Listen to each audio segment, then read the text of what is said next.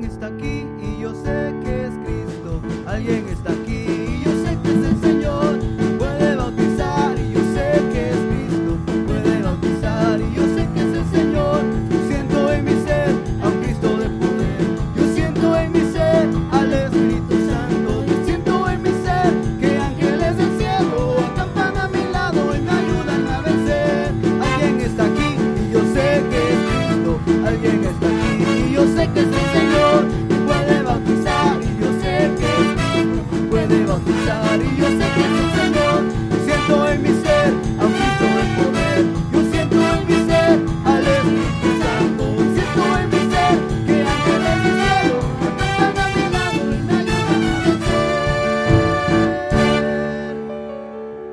Amén, amén. ¿Cuántos dicen amén? Jesucristo es el Cristo de poder que tenemos en nuestras vidas, en este mundo. Y así vamos a honrar a nuestro Dios presentando estas ofrendas. Padre Santo, Padre bueno, Señor. Estamos delante de ti, Señor amado, y te presentamos estas ofrendas, Padre Santo. Te pedimos que las recibas, Padre Celestial, y que tú sigas bendiciendo a tu pueblo, Señor, que las ha traído, Señor, y que así siga, Señor amado, supliendo toda necesidad, Padre, en cada uno de ellos. Te lo pedimos en el nombre de Jesús. Recíbelas. Amén. Puede tomar su lugar y bienvenidos a cada uno de ustedes a esta casa. Los que están en sus hogares también, un saludo a cada uno de ellos allá donde estén. Y ya como dice el hermano Marvin, ¿verdad? Estamos ya, y también Héctor lo mencionó, estamos ya en los últimos tres días del año o cuatro días para que termine este año. Y hay que darle gracias a Dios porque tenemos vida y tenemos salud. Algunos, ¿verdad? A lo mejor no se sienten bien, pero están vivos. Algunos tienen problemas físicos, pero están vivos y pueden darle gracias a Dios, porque Dios nos ha dado vida hasta el día de hoy y hay que estar siempre agradecidos con Dios. Bueno, como todavía faltan varios días para, para que se termine el año, pues este no es un mensaje de fin de año, este es un mensaje regular, pero ya el viernes estaremos trayendo el mensaje de fin de año, ahí lo que Dios nos ponga para traer en nuestro espíritu, lo vamos a estar compartiendo. Y acuérdense que ese día, pues vamos a estar aquí hasta que se termine el año, hasta las 12. Vamos a estar aquí desde de, la hora acostumbrada, desde las siete y media. Y los adoradores, pues, van a estar ahí también tocando algunas alabanzas después del el servicio regular del viernes. Vamos a ver cómo, a lo mejor hacer un programa allí, no, no habla con hermano Héctor, pero así lo hicimos el año pasado. Después del servicio este, estuvieron ellos todavía eh, un rato más después de que nos fuimos a cenar. Vinimos y estuvimos adorando a Dios, alabando a Dios un rato más hasta que se terminó el año y así le dimos gracias a Dios el año pasado. Y este año pues queremos hacer lo mismo.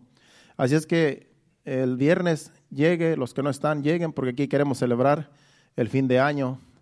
Y también pues vamos a estar dando una cena allí. Algunas hermanas van a estar preparando algunos tacos allí para, para cenar ese día. Así es que venga, eh, no se preocupe si, si tiene hambre ese día porque vamos a estar cenando aquí después del servicio. Y ya después estaremos dándole libertad al Espíritu Santo eh, un rato más en las horas que falten para así despedir el año aquí. El viernes, como quiera el sábado, pues es año nuevo, no se trabaja. Estaremos en nuestros hogares, a lo mejor haciendo, celebrando. El, primer, día del año. Pero queremos despedir aquí ese día, el viernes, este año 2021, y darle gracias a Dios, porque hasta aquí Dios nos ha, nos ha ayudado. Así es que vamos a la escritura para la enseñanza del día de hoy. Esta enseñanza, es, eso tiene que ver con, con los nacidos de nuevo, con la iglesia, con cada uno de nosotros. El título que yo le puse a esta enseñanza, yo le puse por título La sal de la tierra y la luz del mundo. Y vamos al libro de eh, Timot, perdón, Mateo capítulo 5, versículo 13 y 14 y hasta el 16, del 13 hasta el 16. Porque esos versículos están hablando, el primero, el, versículo 13 está hablando de, que somos la sal, de, la sal de la tierra, y del 14 al 16 está hablando que vosotros sois la, luz del mundo. Entonces vamos a estar hablando de, es, de, estos, de, estos, de estos versículos donde se refiere a la iglesia. Leemos del versículo 13 al versículo 16 de corrido y después traemos el contenido. Dice, vosotros sois la sal de la tierra, pero si la sal se desvaneciese, ¿con qué será salada? No sirve más para nada, sino para ser echada fuera y hollada por los hombres. Vosotros sois la luz del mundo.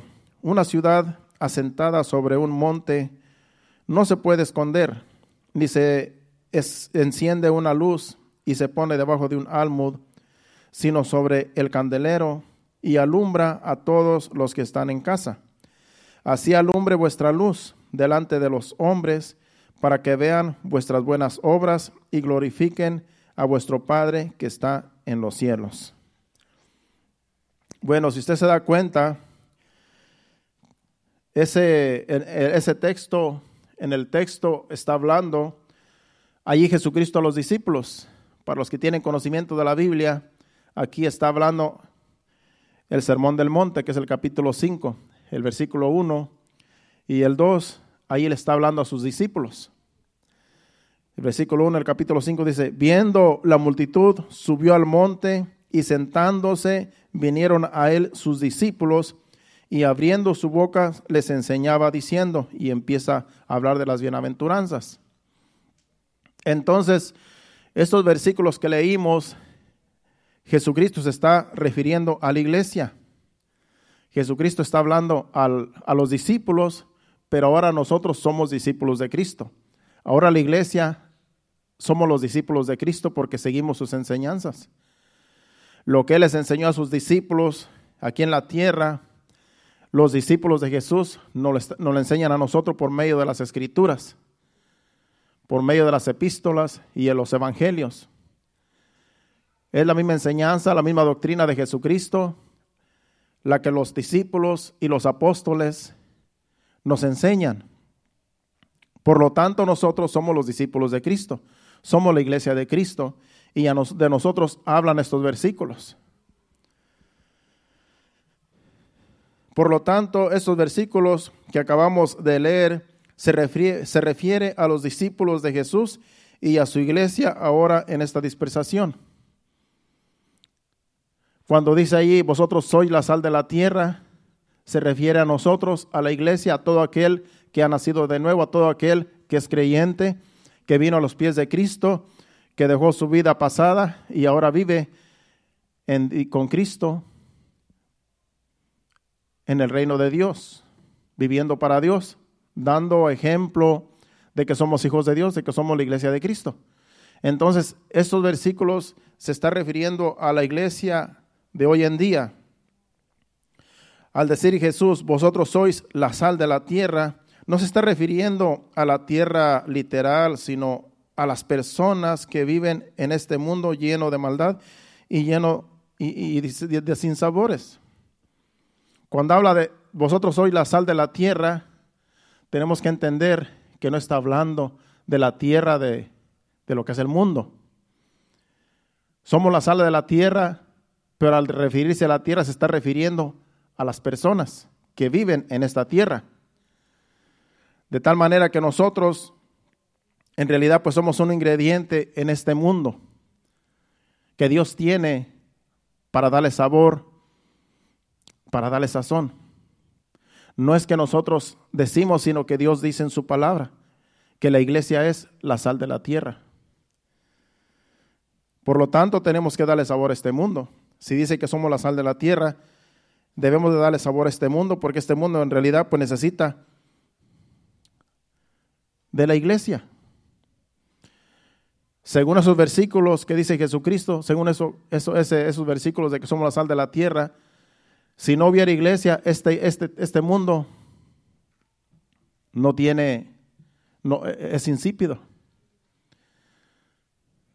Aunque usted piense que no es importante en esta vida, en este mundo, Dios nos tiene para darle sabor, según esos versículos. Y usted dirá, bueno, pues en realidad yo estoy luchando, estoy luchando para agradar a Dios. No importa que tú estés luchando para agradar a Dios, de eso se trata. No importa que día con día tú luches para agradar a Dios y para, ser, y para ser sal de la tierra. Lo que importa es que tú crees en Dios, que tú naciste de nuevo, que tú eres nueva criatura y que tú estás luchando día con día contigo mismo para vivir en santidad. Porque nadie es perfecto, nadie somos perfectos. Pero Dios nos tiene aquí con un propósito.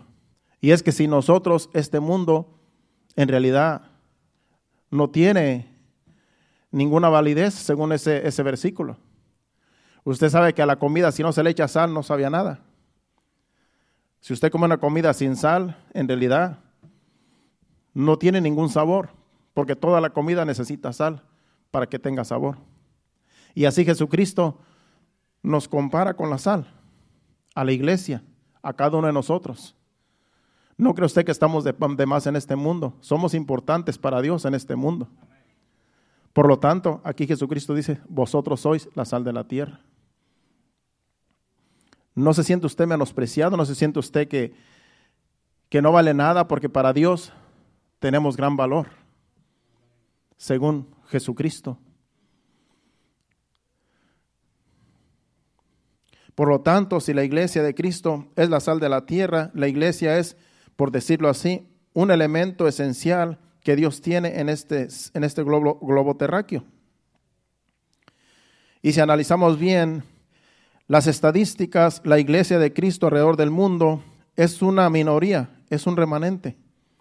Pero aunque sea minoría, al igual que, al igual que la sal, hace su efecto dando buen sabor a la comida, así también la iglesia hace efecto a este mundo dándole el sazón necesario.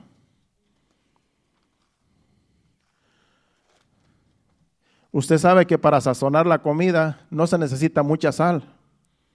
Para sazonar la comida para las que cocinan y los que cocinan, porque yo sé que hay cocineros también. Cuando usted hace una comida, usted no le va a echar mucha sal. Usted tiene que calcular la sal, porque si le echa demasiado, queda salada la comida y no sirve. No hay quien se la coma si queda bien salada. Por lo tanto, la comida siendo mucha, con poquita sal, queda, queda buena. Así la iglesia en este mundo es un remanente.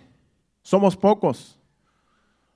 La iglesia de Cristo. Porque si, según las, las estadísticas, somos una minoría, somos un remanente, lo que es alrededor del mundo, la iglesia de Cristo. Pero eso es lo que Dios necesita para darle sabor a este mundo. Poquito es lo que Dios necesita para darle sabor a este mundo. No necesita gran cantidad. Así como la comida necesita poca sal, así Dios no necesita, Dios quiere que todos sean salvos. Pero lamentablemente Dios no obliga a nadie para ser salvo. Entonces, Dios nos tiene a nosotros para darle sabor a este mundo, como sal. Nuestro trabajo no es hacer que el mundo sea mejor. Lo que nosotros nos toca que hacer es hacer que la iglesia sea mejor que el mundo. En otras palabras, el mundo va a seguir siendo el mundo. El mundo va a seguir siendo el mundo. El mundo va a seguir siendo ah, viviendo en maldad, hablando en términos Eh, digamos, humanos. Pero nosotros, la iglesia, tenemos que hacer la diferencia. Porque si Dios nos tiene para darle sabor a este mundo, los pocos que seamos somos esenciales en esta tierra, en este mundo, para que este mundo y esta tierra tenga sabor. ¿Se imagina un lugar donde no haya un cristiano, una ciudad donde no haya ningún cristiano, una aldea donde no haya ningún cristiano, ¿qué sabor va a tener esa- esa aldea, ese país o esa ciudad. Fue por eso que Sodoma y Gomorra fueron destruidos. Porque dice que en, ese, en esas ciudades no había ni siquiera 10 personas justas. Solamente Lot era el único justo allí y Dios tuvo que sacarlo a él con sus hijas y su esposa, que su esposa en realidad volvió para atrás. Eso de entender que en todo lugar, en este mundo, tiene que haber gente cristiana, gente hija de Dios, gente que ama a Dios, para que Dios tenga sus ojos en ese lugar, en esa aldea, en esa ciudad, en ese pueblo, en, esa, ese país. Para que Dios pueda ver ese lugar, tiene que haber hijos de Dios ahí. Somos una minoría, somos un remanente al nivel mundial, pero somos suficientes para que el Señor le dé sabor a este mundo con su presencia en nosotros. Porque acuérdense que nosotros está Dios, Dios habita en nosotros, Dios habita en cada uno de nosotros.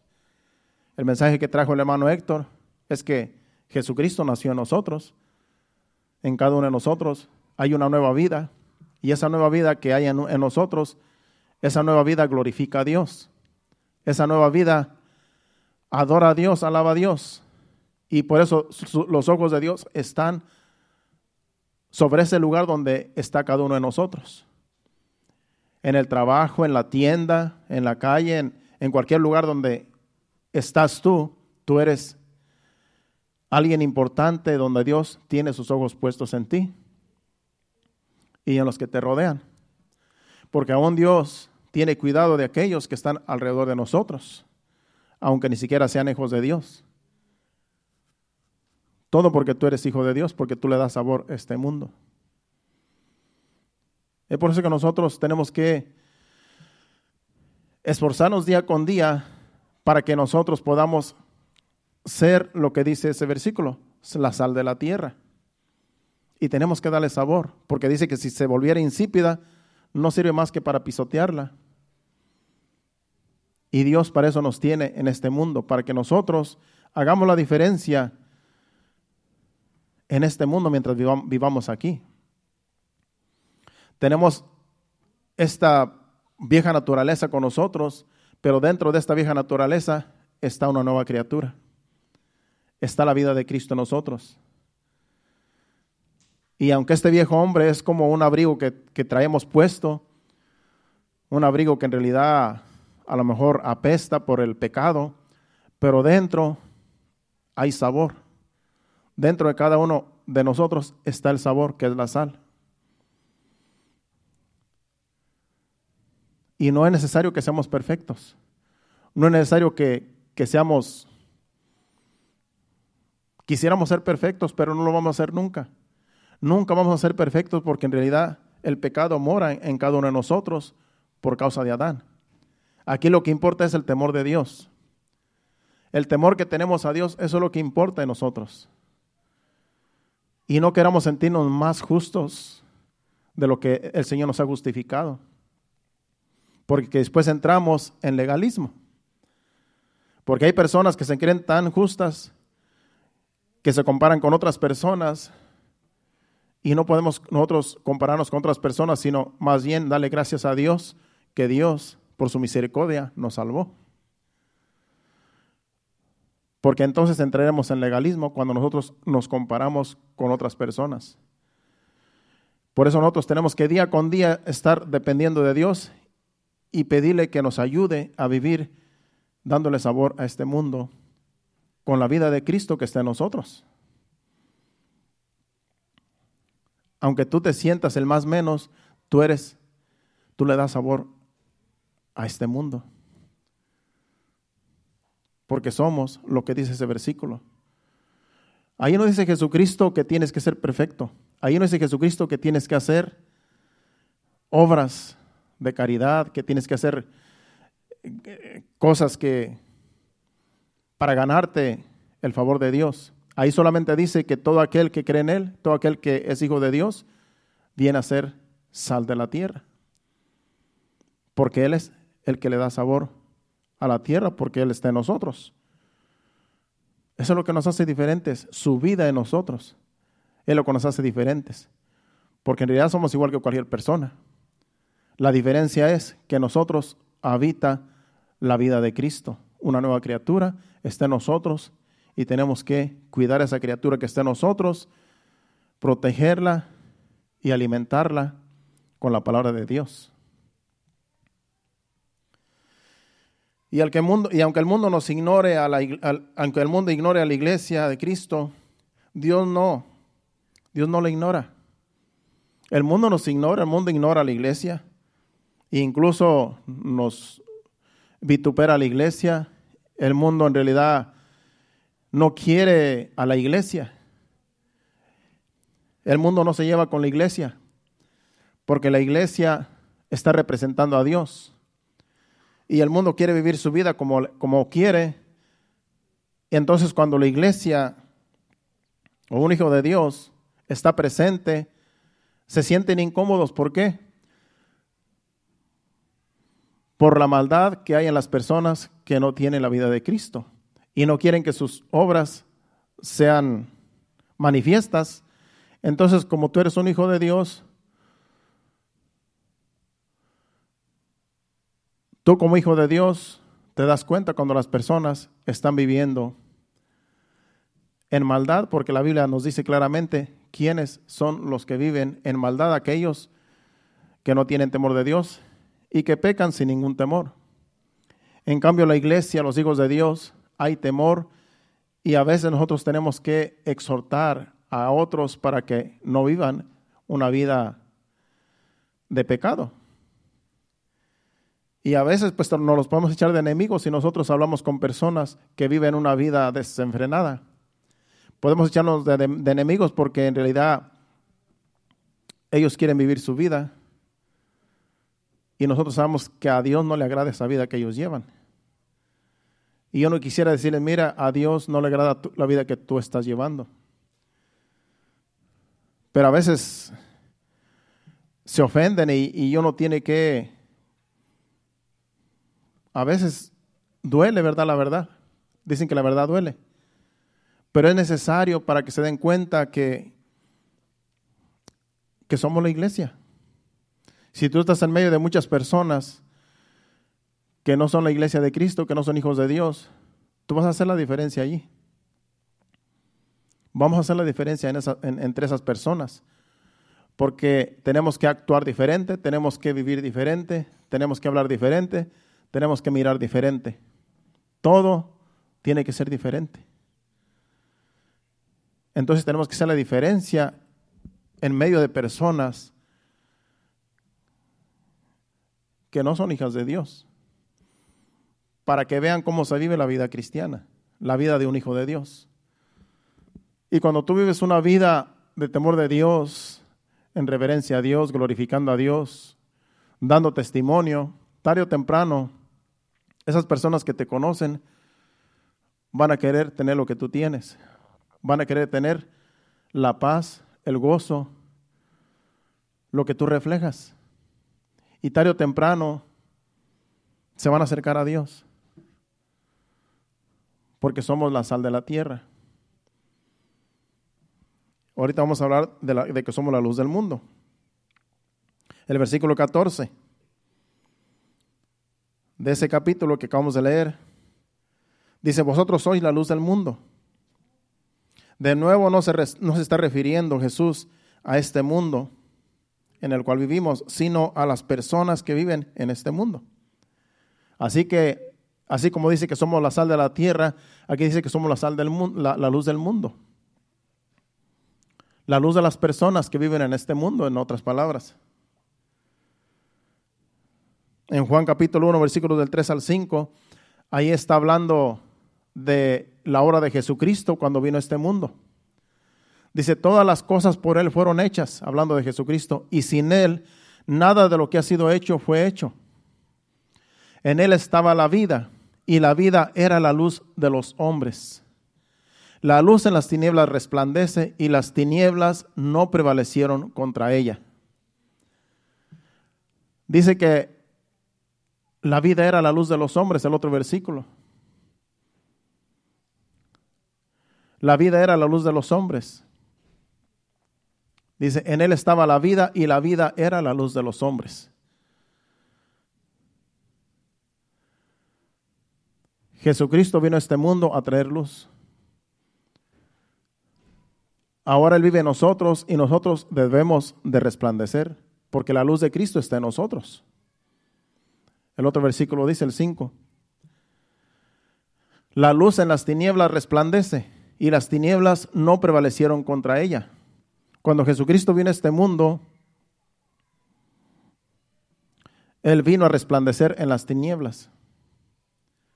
Está hablando de las personas, está hablando de las personas que vivían en maldad y cuando vino Jesucristo, Él alumbró en las personas el pecado que había en ellos. Por eso a los fariseos los confrontaba y a los saduceos, a los escribas los confrontaba porque vivían en maldad.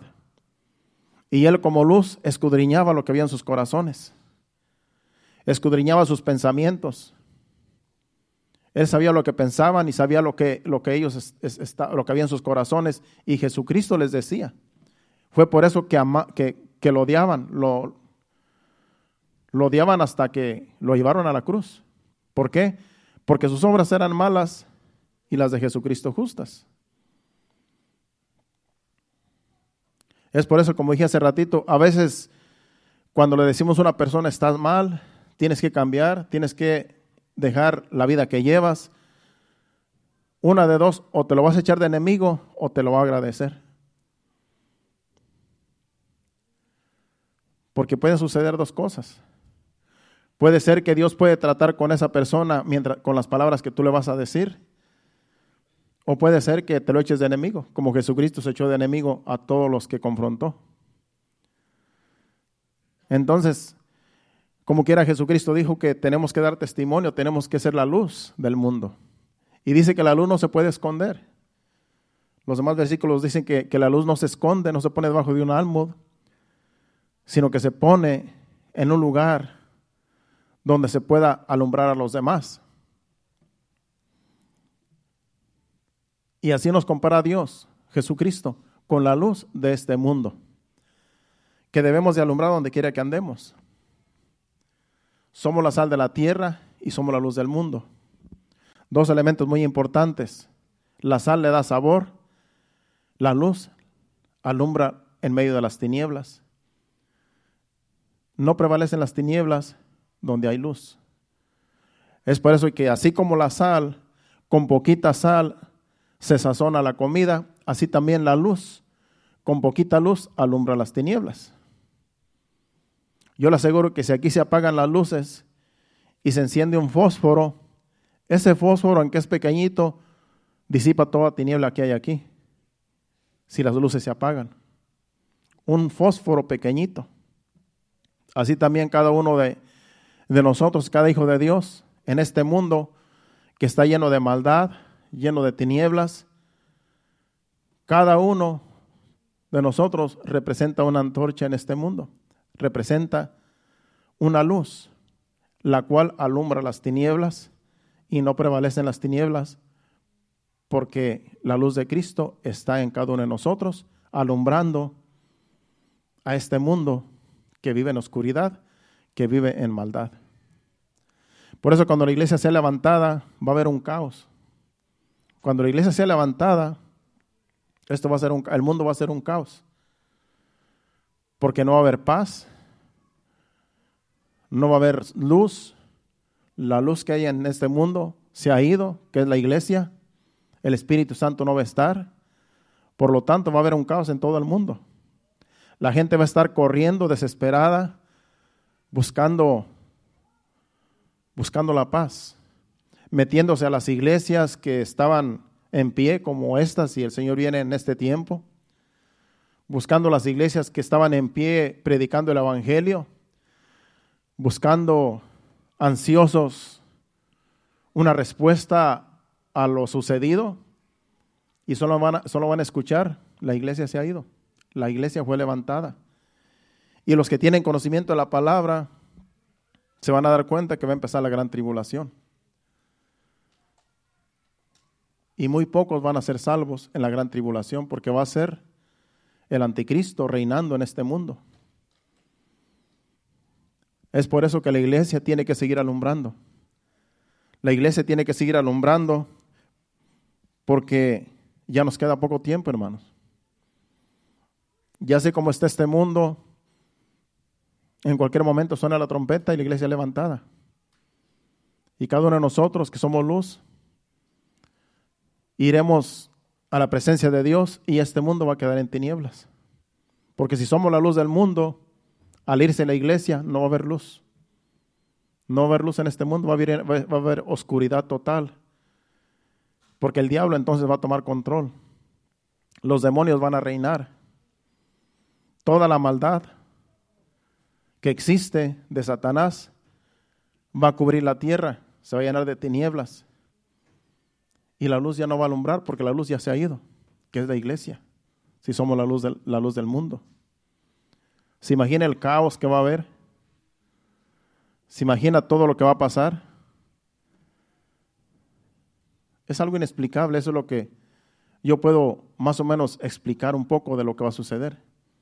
Pero yo sé que no es, es una mínima parte de lo que va a suceder. Y usted no quiere quedarse en la gran tribulación. Es por eso que si usted sigue proclamando a Cristo, que usted es hijo de Dios, se sigue esforzando, sigue día con día esforzándose, en un abrir y cerrar de ojos seremos levantados. Y este mundo va a quedar en tinieblas.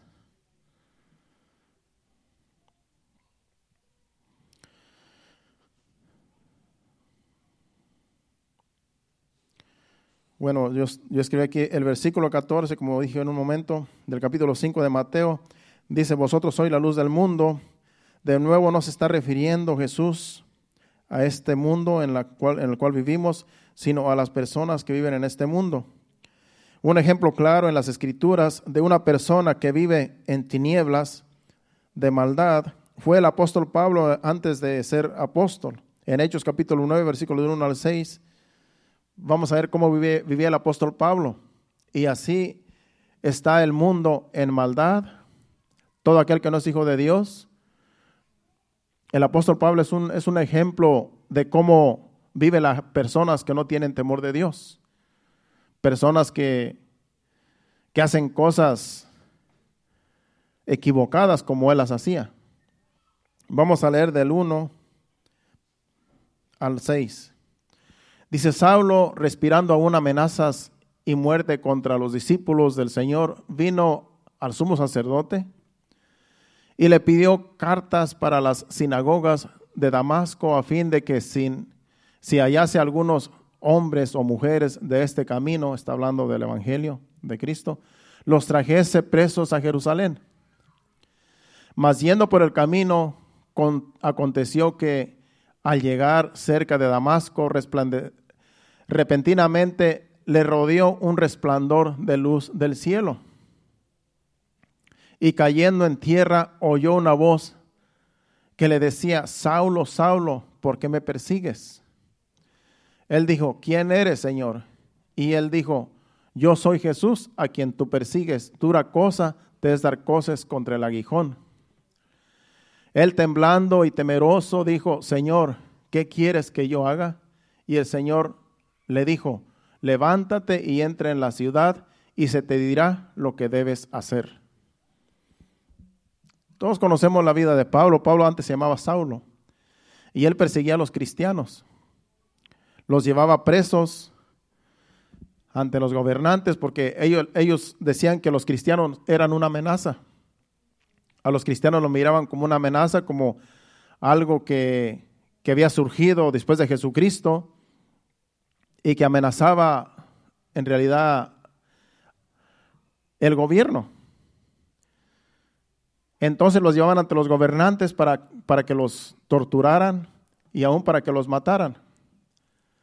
Y el apóstol Pablo antes se llamaba Saulo, eso era lo que hacía, ese era su trabajo Él era celoso de la ley, él era un fariseo. Era un hombre que se apoyaba en la ley de Moisés. Y él pensaba que lo que él estaba haciendo era de Dios, matar gente que creía en la doctrina de Cristo. Porque los mismos fariseos lo crucificaron y él como era fariseo, pues estaba incluido en los que habían crucificado a Jesús. De tal manera que miraban a los cristianos como enemigos, tanto del, de la ley de Moisés como del gobierno. Y era por eso que los, los, perseguían, los torturaban y los mataban. Pues así vivía este Pablo. Él vivía en tinieblas. Él no, no, tenía la vida de Cristo. Pero aquí Jesucristo, un resplandor, una luz, dice que vio una luz y ese resplandor lo rodeó y cayó del animal en el que iba. Cayó a tierra y ahí le habló y era la voz de Jesucristo. Ahí él se dio cuenta de lo que estaba haciendo, que en realidad estaba haciendo la obra de Satanás, porque en realidad estaba matando a los hijos de Dios.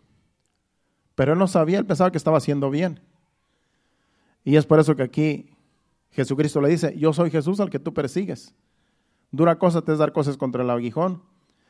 Y dice que se quedó ciego. La historia más adelante el versículo dice que se quedó ciego. Lo tuvieron que llevar de la mano y lo tuvieron que introducir a la ciudad. Y allí fue un hombre que se llamaba Ananías, le puso la mano y recibió la vista. Y recibió al Señor y fue bautizado también. Pero este era Saulo, era Pablo. Un hombre que vivía en maldad, un hombre que vivía sin Cristo, haciendo maldades, creyendo que estaba bien lo que hacía. Pues este Pablo representa el mundo que no tiene a Cristo, representa alguien que vive sin temor a Dios, que vive a lo mejor en religión, que vive a lo mejor en tradiciones que se les enseñaron, pero no es hijo de Dios. No viven la vida cristiana. Ese representa, Jesucristo, eh, el apóstol Pablo representa a personas que así viven, sin temor a Dios. Si vamos a 1 Timoteo capítulo 1, versículos del 12 al 15, Ahí sigue hablando de lo que era Pablo antes. Primera Timoteo capítulo 1, versículo del 12 al 15.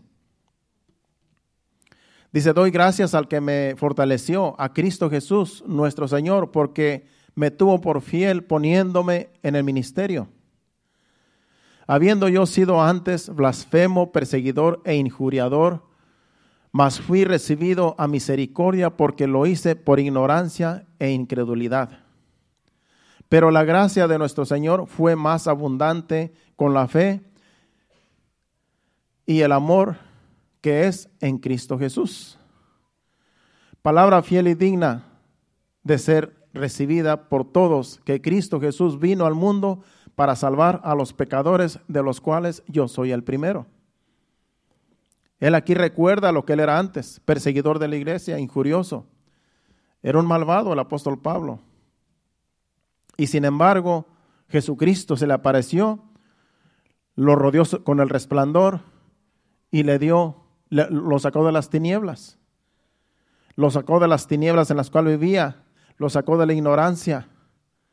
Porque Jesucristo, siendo la luz, vino y se le apareció.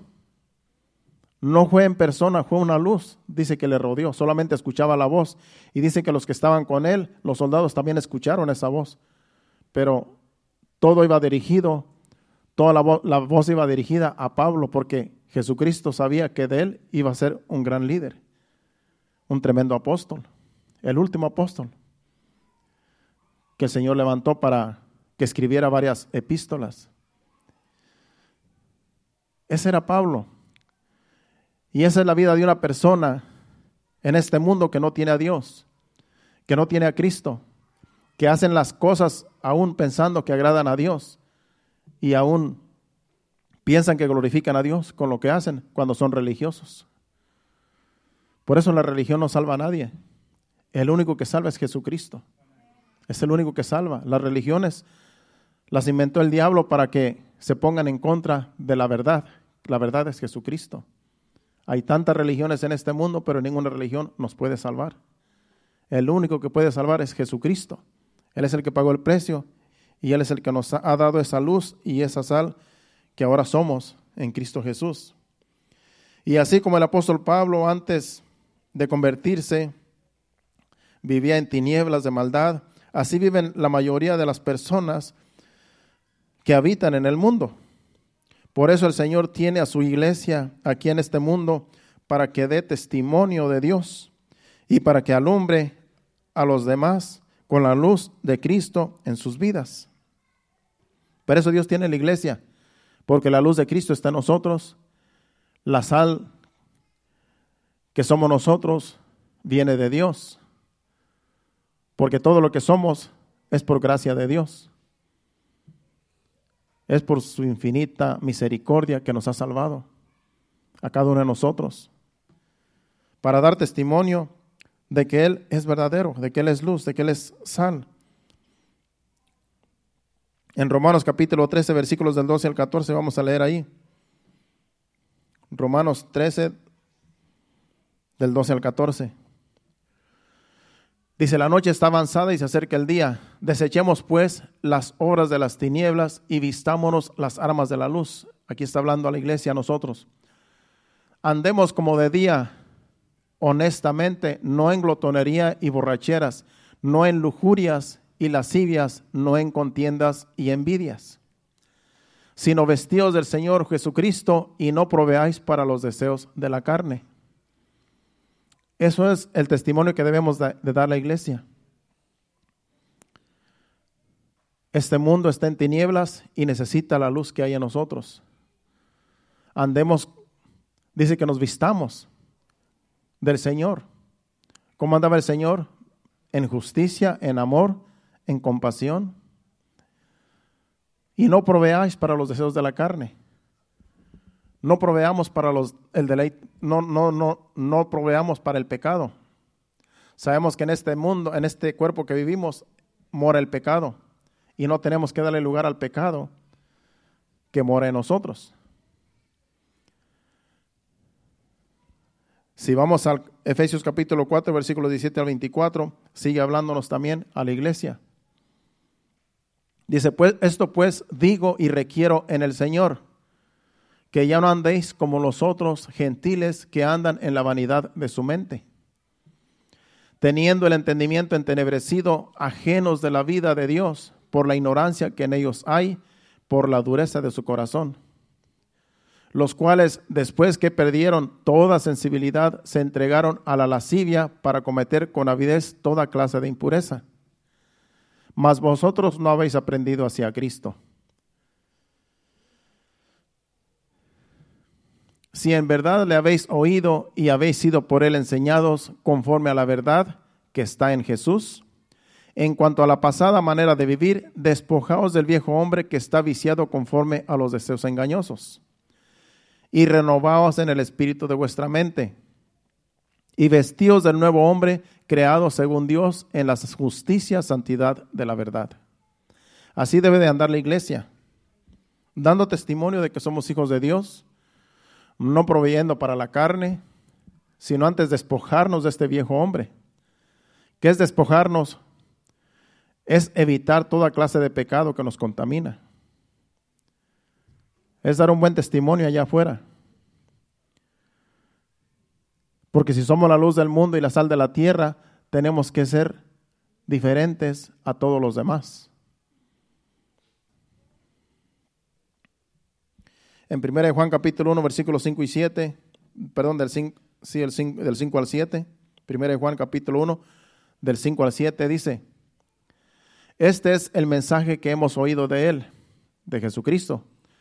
Y os anunciamos, Dios es luz y no hay ninguna tinieblas en Él. Si decimos que tenemos comunión con Él y andamos en tinieblas, mentimos y no practicamos la verdad. Pero si andamos en luz como Él está en luz, tenemos comunión unos con otros y la sangre de Cristo, su Hijo, nos limpia de todo pecado. Dice que si andamos en luz, Jesucristo es la luz, como Él está en luz, tenemos comunión unos con otros y la sangre de Jesucristo nos limpia de todo pecado. Queriendo decir que la iglesia, que somos nosotros, tenemos que tener comunión los unos y los otros. Tenemos que llevarnos bien. Y la sangre de Jesucristo, su Hijo, nos limpia de todo pecado. Que si pecamos, la sangre de Cristo nos limpia. Es por eso que no por ser la iglesia de Cristo no vamos a pecar. Es imposible que no pequemos. También el apóstol Pablo, eh, Juan, en, un versículo, en unos versículos dice que el que dice que no tiene pecado, le hace a Dios mentiroso, porque en realidad todos tenemos pecado. Pero tenemos la palabra que dice que nos limpia de todo pecado si nosotros pecamos.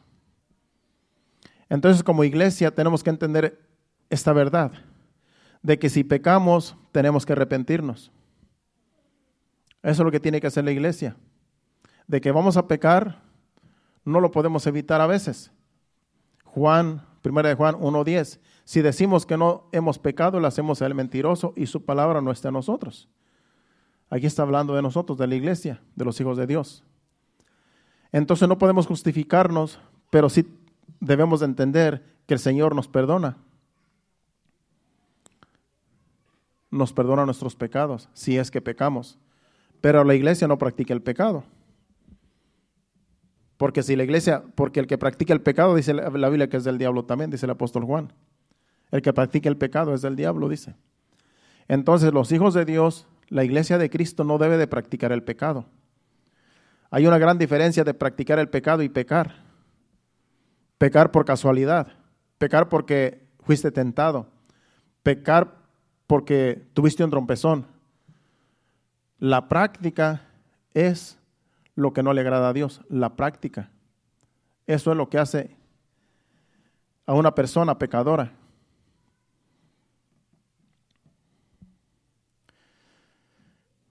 Primera de Juan 2.10, en el capítulo 2, versículo 10. El que ama a su hermano permanece en la luz y en él no hay tropiezo.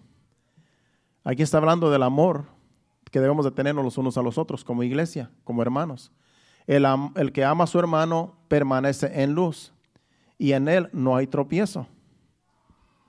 Por eso debemos amarnos los unos a los otros como iglesia. Porque si nos amamos los unos a los otros, entonces la luz de Cristo está en nosotros. Dice, y en Él no hay tropiezo. No vamos a, no vamos a hacer que otros tropiecen, porque somos la luz de Cristo. La luz está en nosotros. Entonces, no vamos a hacer de tropiezo para otros.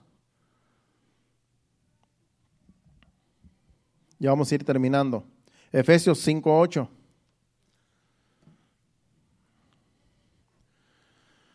Porque en otro tiempo erais tinieblas, mas ahora sois luz en el Señor, andad como hijos de luz. Antes éramos tinieblas, tinieblas todos. Antes de venir al arrepentimiento, éramos tinieblas, así como el apóstol Pablo era malo. mejor nosotros no éramos criminales como él, pero como quiera éramos malos. Vivíamos en tinieblas, vivíamos en maldades, vivíamos en pecados. Mas ahora sois luz en el Señor. Ahora somos luz en Cristo. Hay que andar como hijos de luz. Hay que andar como Jesucristo anduvo en este mundo.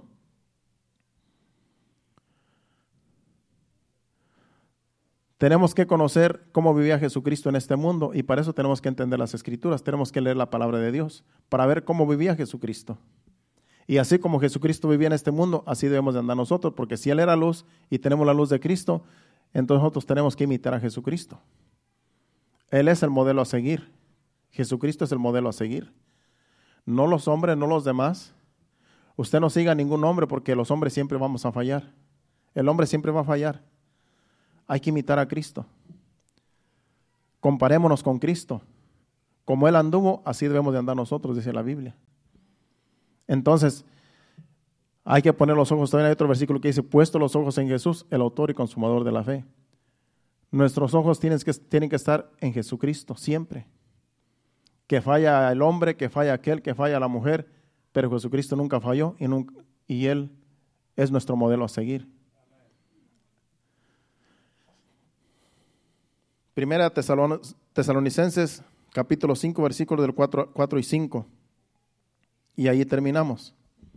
Primera Tesalonicenses 5, 4 y 5. Y ahí vamos a terminar. Dice, mas vosotros hermanos no estáis en tinieblas para que aquel día os sorprenda como ladrón. Está hablando cuando venga Jesucristo. Porque todos vosotros sois hijos de luz e hijos del día. No somos de la noche ni de las tinieblas. Somos hijos de luz, somos hijos de Dios. Al decir que no somos de, la noche ni de las tinieblas, es que no somos del mundo.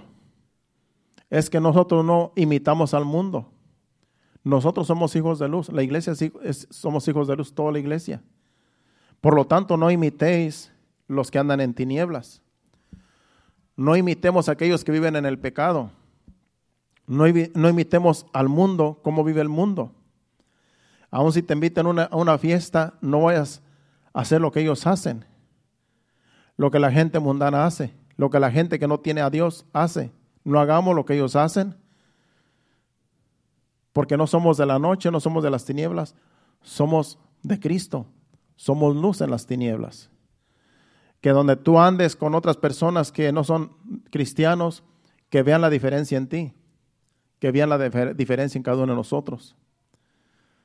Que ellos quieran ser como nosotros, que quieran imitarnos a nosotros y que ellos se den cuenta que ellos son los que están mal.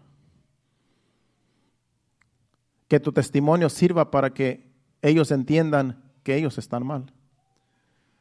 Que nuestro testimonio sirva para que ellos se den cuenta que necesitan a Cristo, que necesitan hacer de nuevo, que necesitan ser regenerados de esa vana manera de vivir.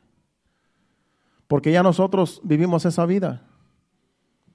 Los que ya somos mayores, vivimos la vida mundana.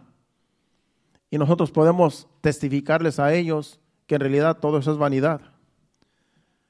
Que la vida en Cristo es mejor. Que la vida en el Señor no hay otra vida más que la que el Señor ofrece. Y Él nos asegura en su palabra que nosotros estaremos con Él por toda una eternidad. Si nosotros vivimos en temor, siendo luz y siendo la sal de la tierra en este mundo en el cual estamos viviendo. Él promete que un día vamos a estar con Él, reinando en gloria allá con Él. Entonces lo que, lo que vivimos en este mundo es un tiempo corto, que tenemos que aprovecharlo. Ya el tiempo se está pasando rápido y tenemos nosotros que esforzarnos día con día para glorificar a Dios con la luz de Cristo que hay en nosotros y dándole sabor, si somos sal, dándole sabor a este mundo también. Se está acabando este año, ya como quiera el Señor nos ha dado vida hasta aquí, pero va a empezar un año nuevo y no se sabe qué va a pasar en este año que viene. Nadie sabe qué va a pasar. Solamente Dios sabe qué va a pasar este, este año que viene. Lo que sí hay que estar agarrados del Señor. Hay que estar bien agarrados del Señor. Y aquellos que están apartados, que se acerquen al Señor. Porque puede ser que sea un año difícil. No se sabe.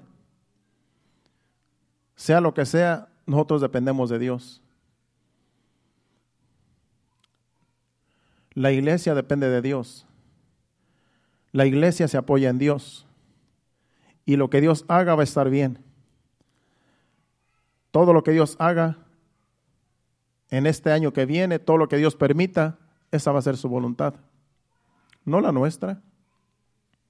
Yo podría decir que el año que viene va a ser mejor que este que pasó, pero yo mentiría porque solamente Dios sabe lo que va a pasar. El apóstol Santiago dice, aquellos que dicen, vamos a tal ciudad y ahí vamos a hacer y esto y lo otro y vamos a prosperar y vamos a hacer riquezas, cuando tú no sabes qué va a pasar el día de mañana. A mí me gustaría que el año que viene fuera mejor que este año. Me gustaría que el año que viene fuera un, un año próspero para toda la iglesia. Yo que más quisiera. Pero solamente Dios sabe lo que va a suceder el año que viene. Pero sí tenemos nosotros que estar bien agarrados del Señor. Porque pase lo que pase, cuando tú estás con Dios, todo va a ser para bien. Dice que todo obra para bien para todo aquel que ama a Dios. Entonces, pase lo que pase o venga lo que venga este año 2022, hay que empezar bien con el Señor. Hay que ser agradecidos de que Dios nos ha dado un año y que Dios nos ayude con el que viene. Que Dios nos bendiga con el que viene. Y por eso aquí vamos a estar el viernes despidiendo el año. Por eso yo le invito para que usted no se quede.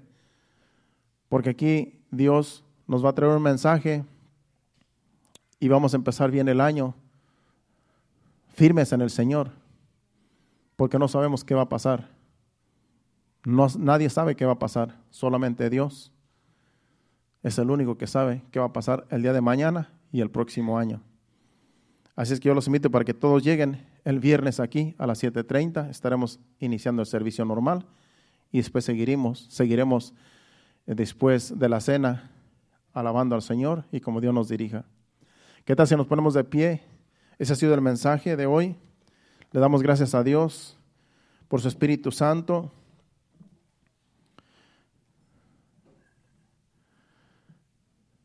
que es el que nos ayuda cada día a hacer luz y a hacer sal en este mundo.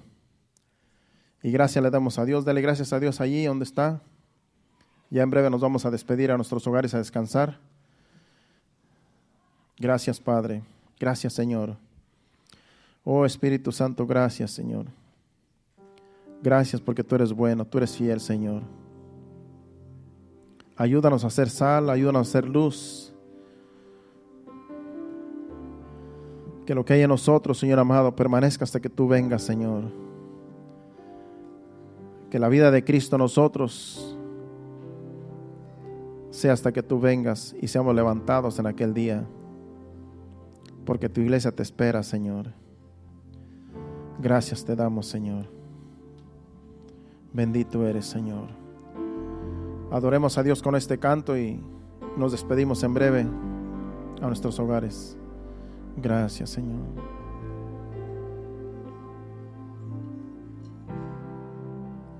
Quiero que el mundo sepa. Quiero que el mundo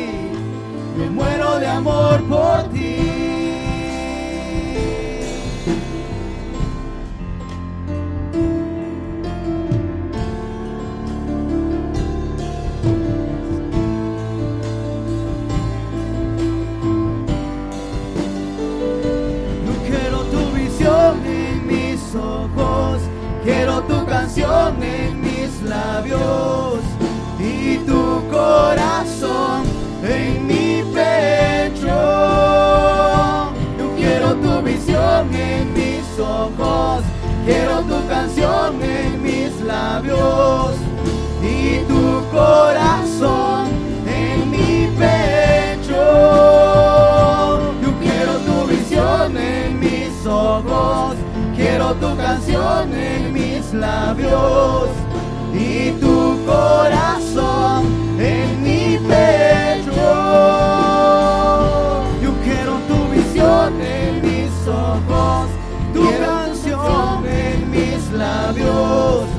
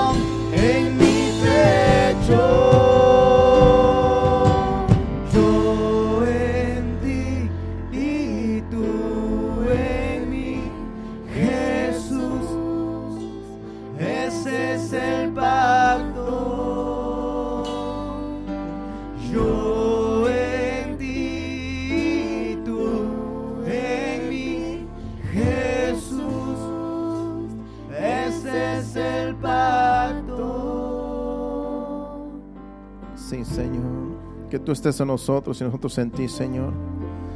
Es el pacto, Señor amado, que tenemos contigo, Señor. Que hasta que tú vengas, Señor, aquí estaremos esperando tu venida, Señor. Somos tu iglesia, somos tu pueblo, Señor. Ayúdanos, Señor, a permanecer firmes, Señor. Hasta que tú vengas y que seamos levantados, Señor, esa patria celestial, Señor. Ayúdanos, Señor, en este mundo de maldad, de tinieblas, Señor, en el cual estamos viviendo, Señor. Y cada día se pone peor, Señor. Pero sabemos, Señor, que tú, Señor, nos ayudas. Porque tú estás, Señor, con nosotros. Tu palabra dice, Señor, que tú vas a estar todos los días con tu iglesia hasta el fin del mundo, Señor. Y sabemos que tú estás con nosotros, Señor. Que tú, Señor amado, nos fortaleces cada día, Señor, para seguir adelante, Señor. Gracias te damos, Padre. Espíritu Santo, gracias por tu obra que haces en cada uno de nosotros. Gracias, Señor. Gracias, Padre. Ahora te pedimos que nos lleves a nuestros hogares, quita todo tropiezo, Señor, que el enemigo quiera poner, para que lleguemos con bien, Señor amado, a nuestros hogares, Señor, que tu presencia vaya con nosotros, guardándonos, protegiéndonos de todo mal, hasta que lleguemos a nuestros hogares, que podamos descansar en tu presencia, cada uno, Señor, el día de mañana, Señor, despertarnos fortalecidos con el poder de tu gracia. Te lo pedimos en el nombre de Jesús, llévanos con bien, amén y amén. Dios bendiga, estamos despedidos aquí el viernes a las 7.30. Hacia adelante, iglesia, hasta el viernes.